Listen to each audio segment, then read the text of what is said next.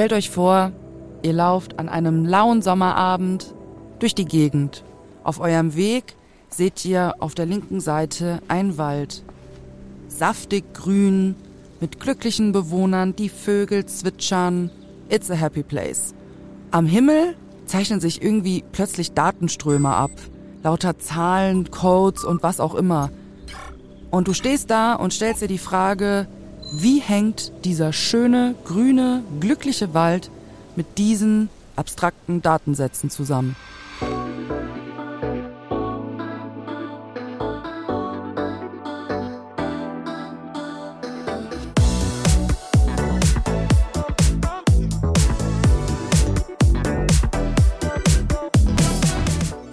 Futura Mundi. Herzlich willkommen, liebe Zuhörerinnen und Zuhörer. Ich freue mich sehr, euch zu einer neuen Episode des Futura Mundi Podcasts frisch gebacken aus dem Podcaststudio in Frankfurt begrüßen zu dürfen. Hier bei Futura Mundi richten wir unseren Blick auf zukunftsgerichtete Themen aus den Bereichen Digitalisierung, Nachhaltigkeit und Finanzen Heute freue ich mich sehr, Alexander Krost von Sustain hier als mein Gast begrüßen zu dürfen. Alexander, der liebe Alex genannt wird, ist Mitbegründer des Startups Sustain, welcher sich der Transparenzschaffung von Carbon Offsetting Projekten verschrieben hat. Viele Fremdbegriffe, lange Schachtelwörter, am besten fragen wir gleich Alex, was es damit auf sich hat. Wir richten nämlich gemeinsam mit ihm unseren Blick in die Welt des Carbon Credit Markts und was die Vision eines Startups für die Zukunft dieses Bereichs bedeuten kann und noch viel, viel mehr, nämlich was es heißt, heutzutage ein Unternehmen zu gründen. Er sitzt hier frisch angereist aus der Eifel. Ich habe gerade erfahren, dass er wirklich aus der Eifel angereist ist. Ich dachte die ganze Zeit, er wäre heute in Frankfurt und würde auf dem Sprung im Podcaststudio vorbeikommen. Nein, er hat extra die Anfahrt für uns auf sich genommen und ist heute hier. Alex, herzlich willkommen bei uns im Studio. Ja, vielen Dank. Freut mich hier zu sein. Ich danke dir von Herzen, dass du tatsächlich diesen weiten Weg auf dich genommen hast um hier bei Futura Mundi zu Gast zu sein. Deswegen herzlich willkommen und äh, einen lauten, warmen Applaus auch von allen Zuhörerinnen und Zuhörern. Alex, ich kenne dich, die anderen kennen dich noch nicht. Stell dich doch mal kurz vor. Wer bist du? Wer ist Alex? Was macht Alex? Ja, Alex äh, heißt mit vollem Namen Alexander Grost und ist äh, Softwareentwickler und seit Anfang des Jahres auch Mitgründer eines Startups namens Sustain. Okay, das hören wir natürlich immer gern. Spannende Persönlichkeiten, die was zu erzählen haben. Deswegen haben auch alle heute hier eingeschaltet, um zu hören, wer oder was ist Sustain. Alex, stell dir vor, ich bin einer der Investoren bei der Höhle der Löwen. Ich sitze vor dir auf einem der Stühle und sage dir, Herr Krost, bitte pitchen Sie jetzt einmal kurz, was ist Sustain? Ja, Sustain ist ein äh, Unternehmen, was anderen Unternehmen CO2-Zertifikate verkauft und anstatt dass du nur äh, ein klassisches Zertifikat bekommst, liefern wir dir auch eine Sammlung an Content mit. Das heißt, einerseits schafft dieser Content natürlich maximal Transparenz, weil du genau von Anfang bis zum aktuellen Status weißt, wie das Projekt abgelaufen ist. Und zum anderen bietet es dir halt natürlich äh, super Marketing-Content, den du dann auch für deine eigenen Zwecke nutzen kannst. Sustain ist ja ein super spannendes Start-up. Du hast ja auch zwei Co-Founder, die ich mal bei einem anderen Treffen kennenlernen durfte, Milan und Peter, richtig? Ganz genau. Genau. Milan, Peter hier, die sich gerade im Ausland befinden, im Auslandssemester. Deswegen liebe Grüße gehen raus zu euch. Schade, dass ihr heute nicht dabei seid, aber Alex wird euch gebührend vertreten. Ich erinnere mich, wir haben uns in, im Sommer mal zufällig kennengelernt. Das war eine Veranstaltung von Professor Dr. Philipp Sandner, der ja auch das Blockchain Center der Frankfurt School leitet. Und da standen wir draußen, mit einem Sekt vielleicht und äh, haben uns unterhalten. Und da kam durch Zufall raus, dass ihr euch ja vorher gar nicht kanntet. Also ihr habt euch irgendwie kurz vorher kennengelernt, habt euch irgendwie im Internet zusammengetan, habt gesagt, wir gründen jetzt. Wie ist die Idee zu Sustain entstanden und wie habt ihr euch überhaupt getroffen? Ja, genau. Also ähm, Milan und Peter kannten sich aus der Uni und die waren seit Ende 2021 in einem Accelerator der Blockchain Founders Group. Mhm. Und sie sind ursprünglich mit dem Thema von Asset-Fraktionalisierung in den Accelerator reingekommen.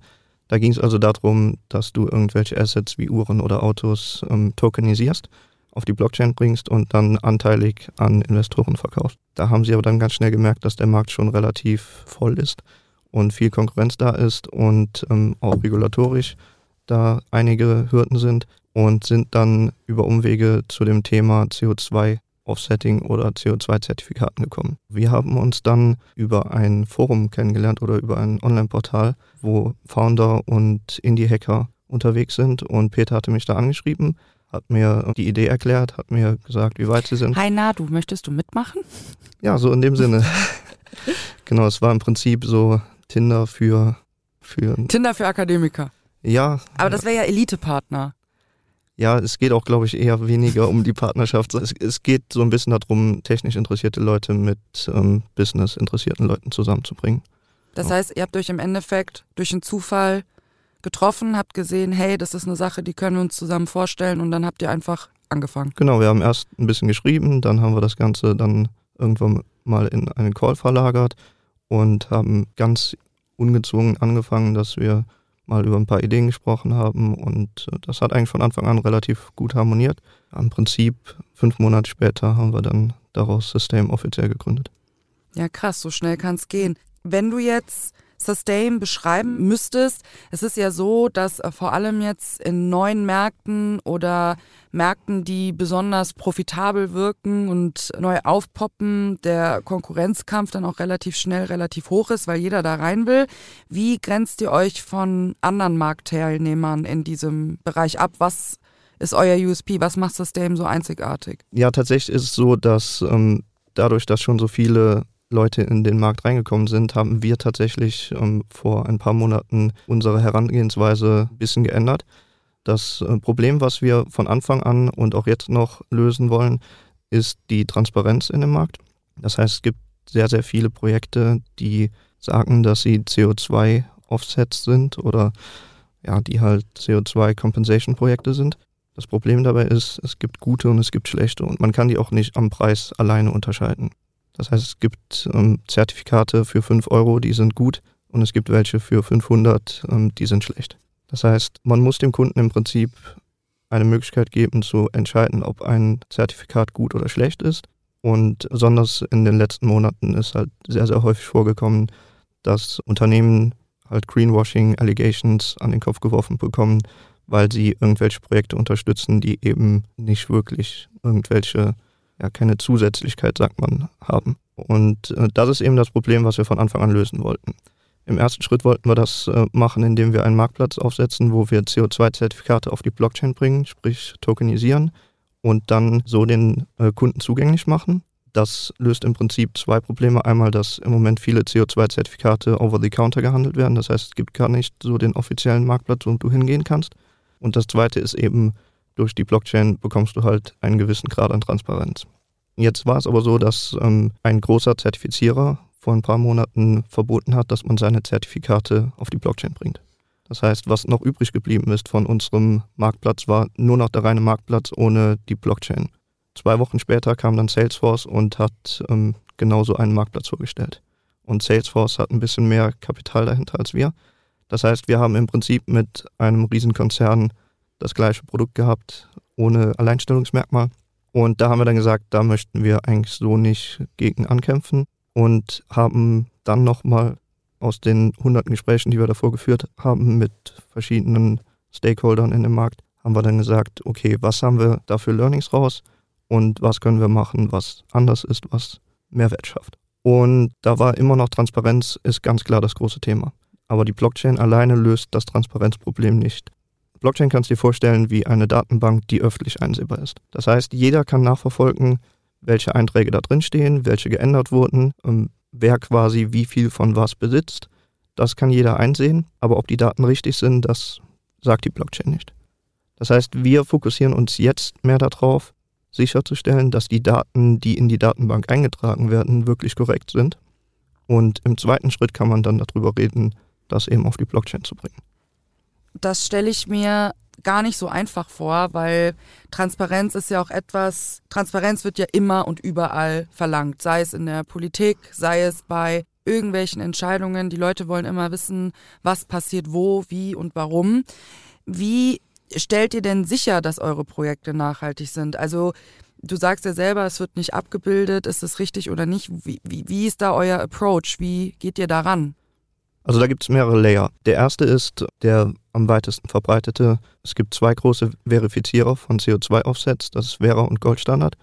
Und deren Aufgabe ist, für ein Projekt auszurechnen, wie viel CO2 es bindet und auch zu belegen, dass es sogenannte Additionality hat. Mit anderen Worten, ohne diese CO2-Zertifikate würde das Projekt nicht zustande kommen. In Anführungszeichen ist das so das Siegel, dass es kein Greenwashing ist. Trotzdem gibt es immer mal wieder vereinzelt Projekte, die sich durch diesen äh, Prozess quasi durchsneaken und trotzdem nicht so viel Mehrwert haben. Das heißt, ähm, für unsere Projekte haben wir noch dritte Partner quasi, die ähm, sich darauf spezialisieren, diese Projekte aufzusetzen und zu verifizieren oder ja, zu beurteilen. Der dritte Layer ist dann, dass wir selber mit den Projekten in Kontakt treten und dann nur die auswählen, die wirklich glaubhaft belegen können, dass sie jetzt nicht einen Wald abroten, für danach da einen neuen zu pflanzen. Ja, das wäre das wäre in der Tat ein bisschen kontraproduktiv. Ja, Alex, wie geht ihr dann vor bei der Auswahl eurer Projekte? Habt ihr da die heilige Liste der Sustain-Kriterien, nach denen ihr auswählt, wer reinkommt und wer nicht? Also wir haben eine Liste an Kriterien, die wir abarbeiten. Das Wichtigste ist natürlich, dass es ähm, Additionality hat. Ja. Mit anderen Worten, das äh, Projekt, das ist, wäre so nicht zustande gekommen. Es gibt auch immer mal wieder ähm, Leute, die zum Beispiel einen Windpark bauen ja. und danach auf die Idee kommen, hey, wir haben jetzt hier einen Windpark gebaut ja. und dafür äh, können wir ein Atomkraftwerk oder ein Atomkraftwerk ist ein schlechtes Beispiel, aber ein Kohlekraftwerk abschalten ja.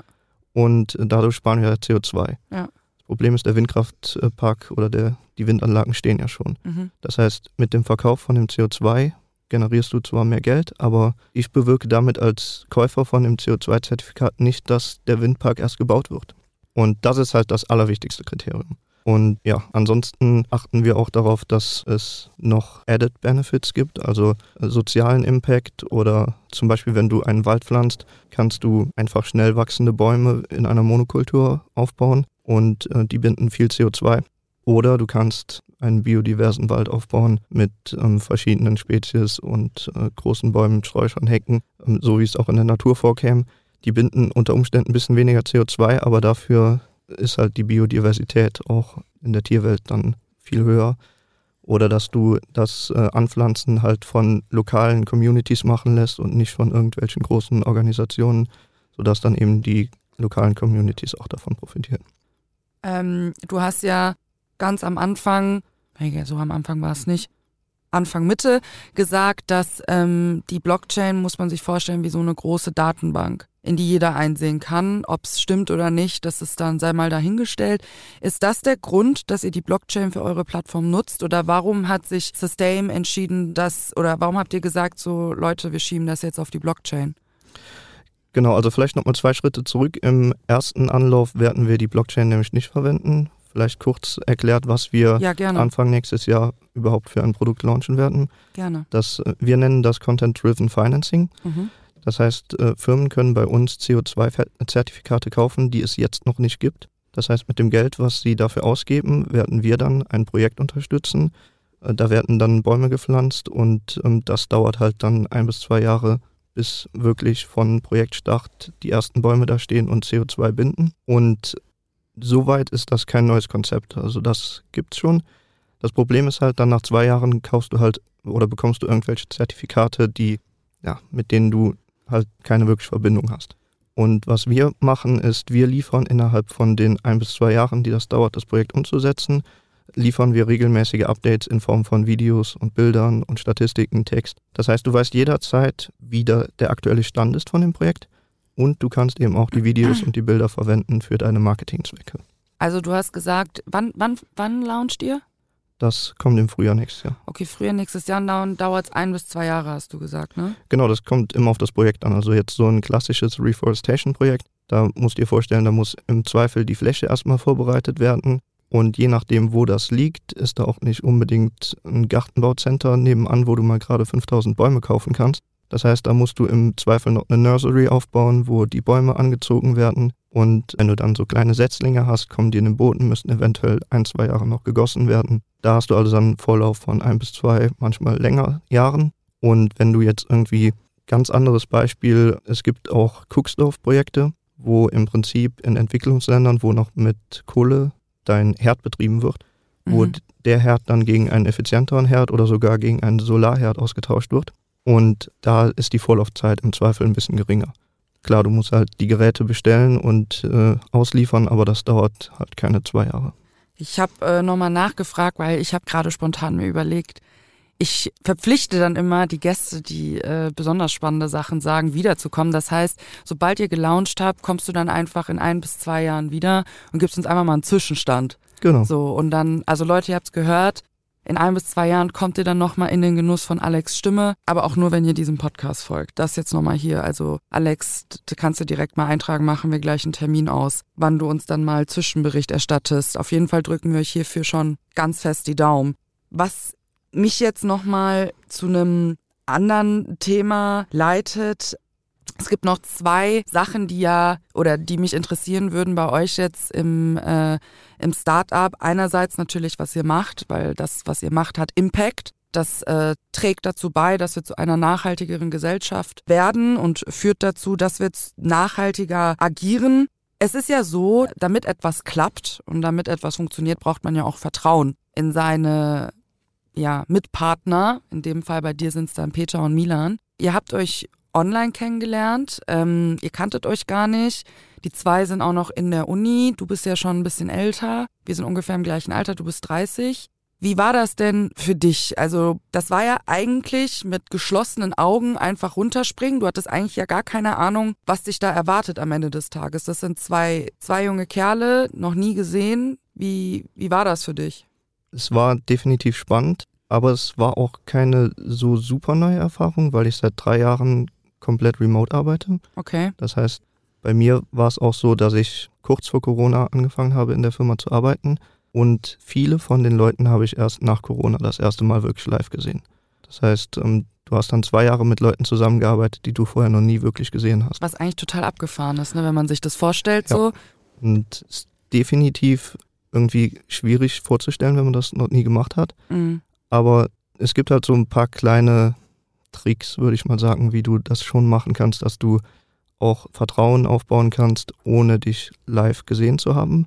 Das wäre zum Beispiel für uns einen die geheime Welt der Tricks. Der einfachste Trick ist, einfach mal einen Videocall zu machen, anstatt nur einen Voice Call.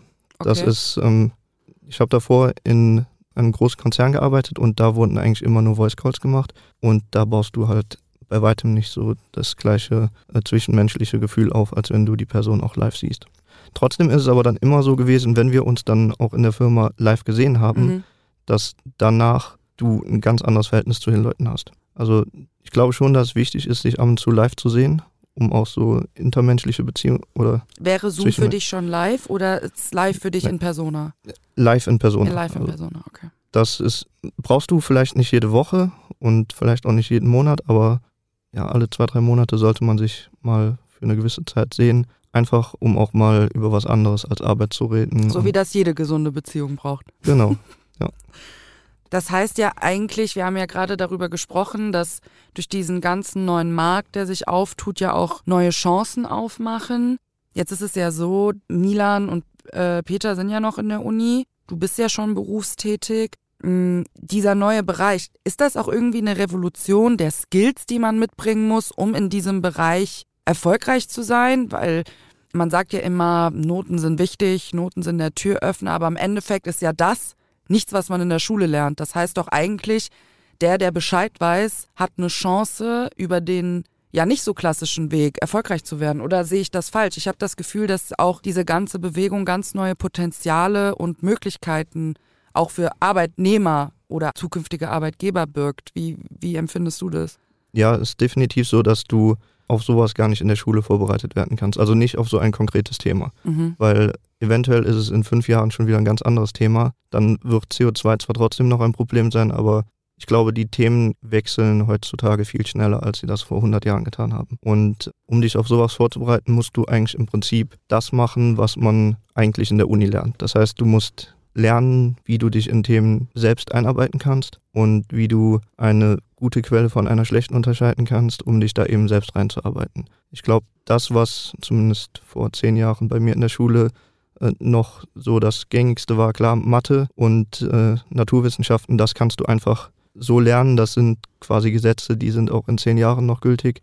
Aber einfach Sachen auswendig lernen bringt dir halt so im echten Leben bei sowas, glaube ich, nicht viel weiter. Da wäre es halt dann meines Erachtens sinnvoller, wenn du ja die Schüler darauf vorbereitest, dass sie sich selbst in so neue Themen einarbeiten können. Also glaubst du, dass zwangsläufig, wenn, das ist jetzt natürlich, ne, glaubst du in 10 years from now oder, oder, oder, aber das Schulsystem wird ja häufig und gerne auch kritisiert.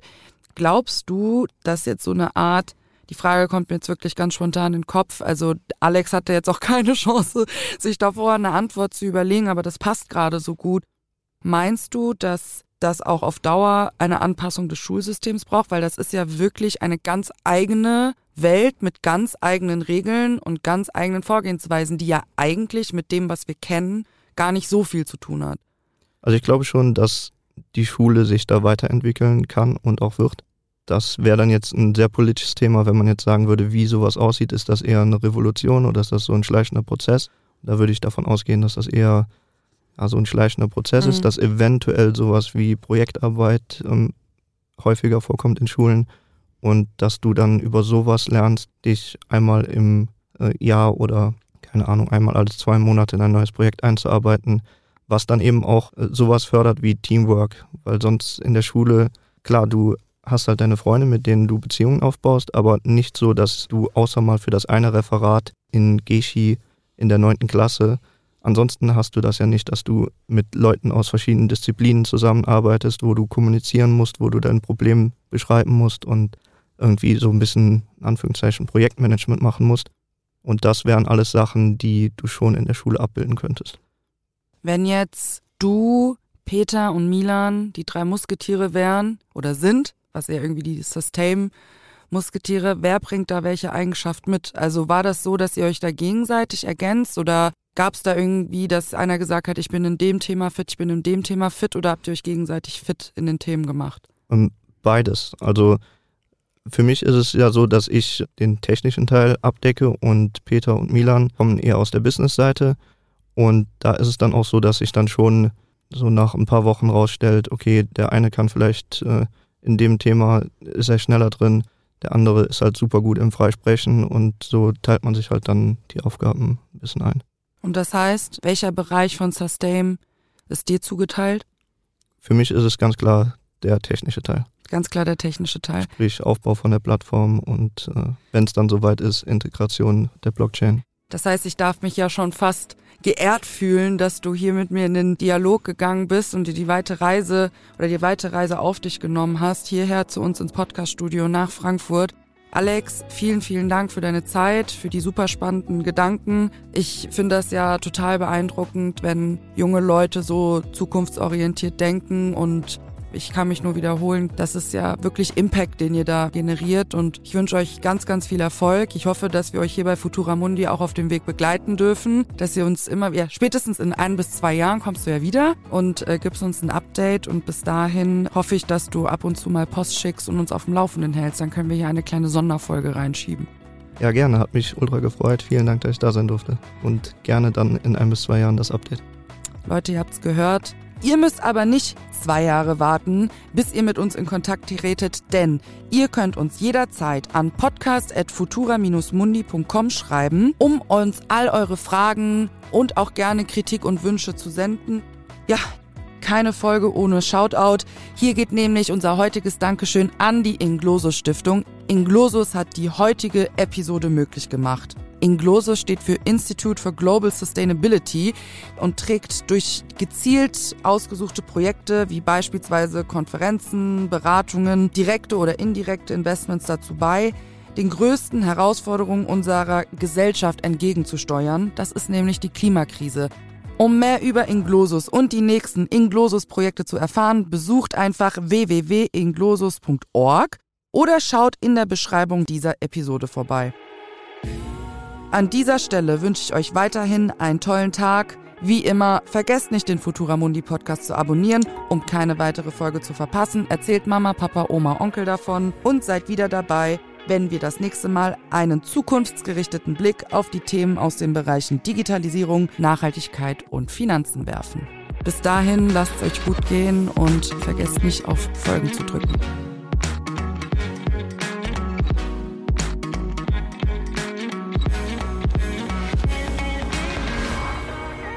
Futura Mundi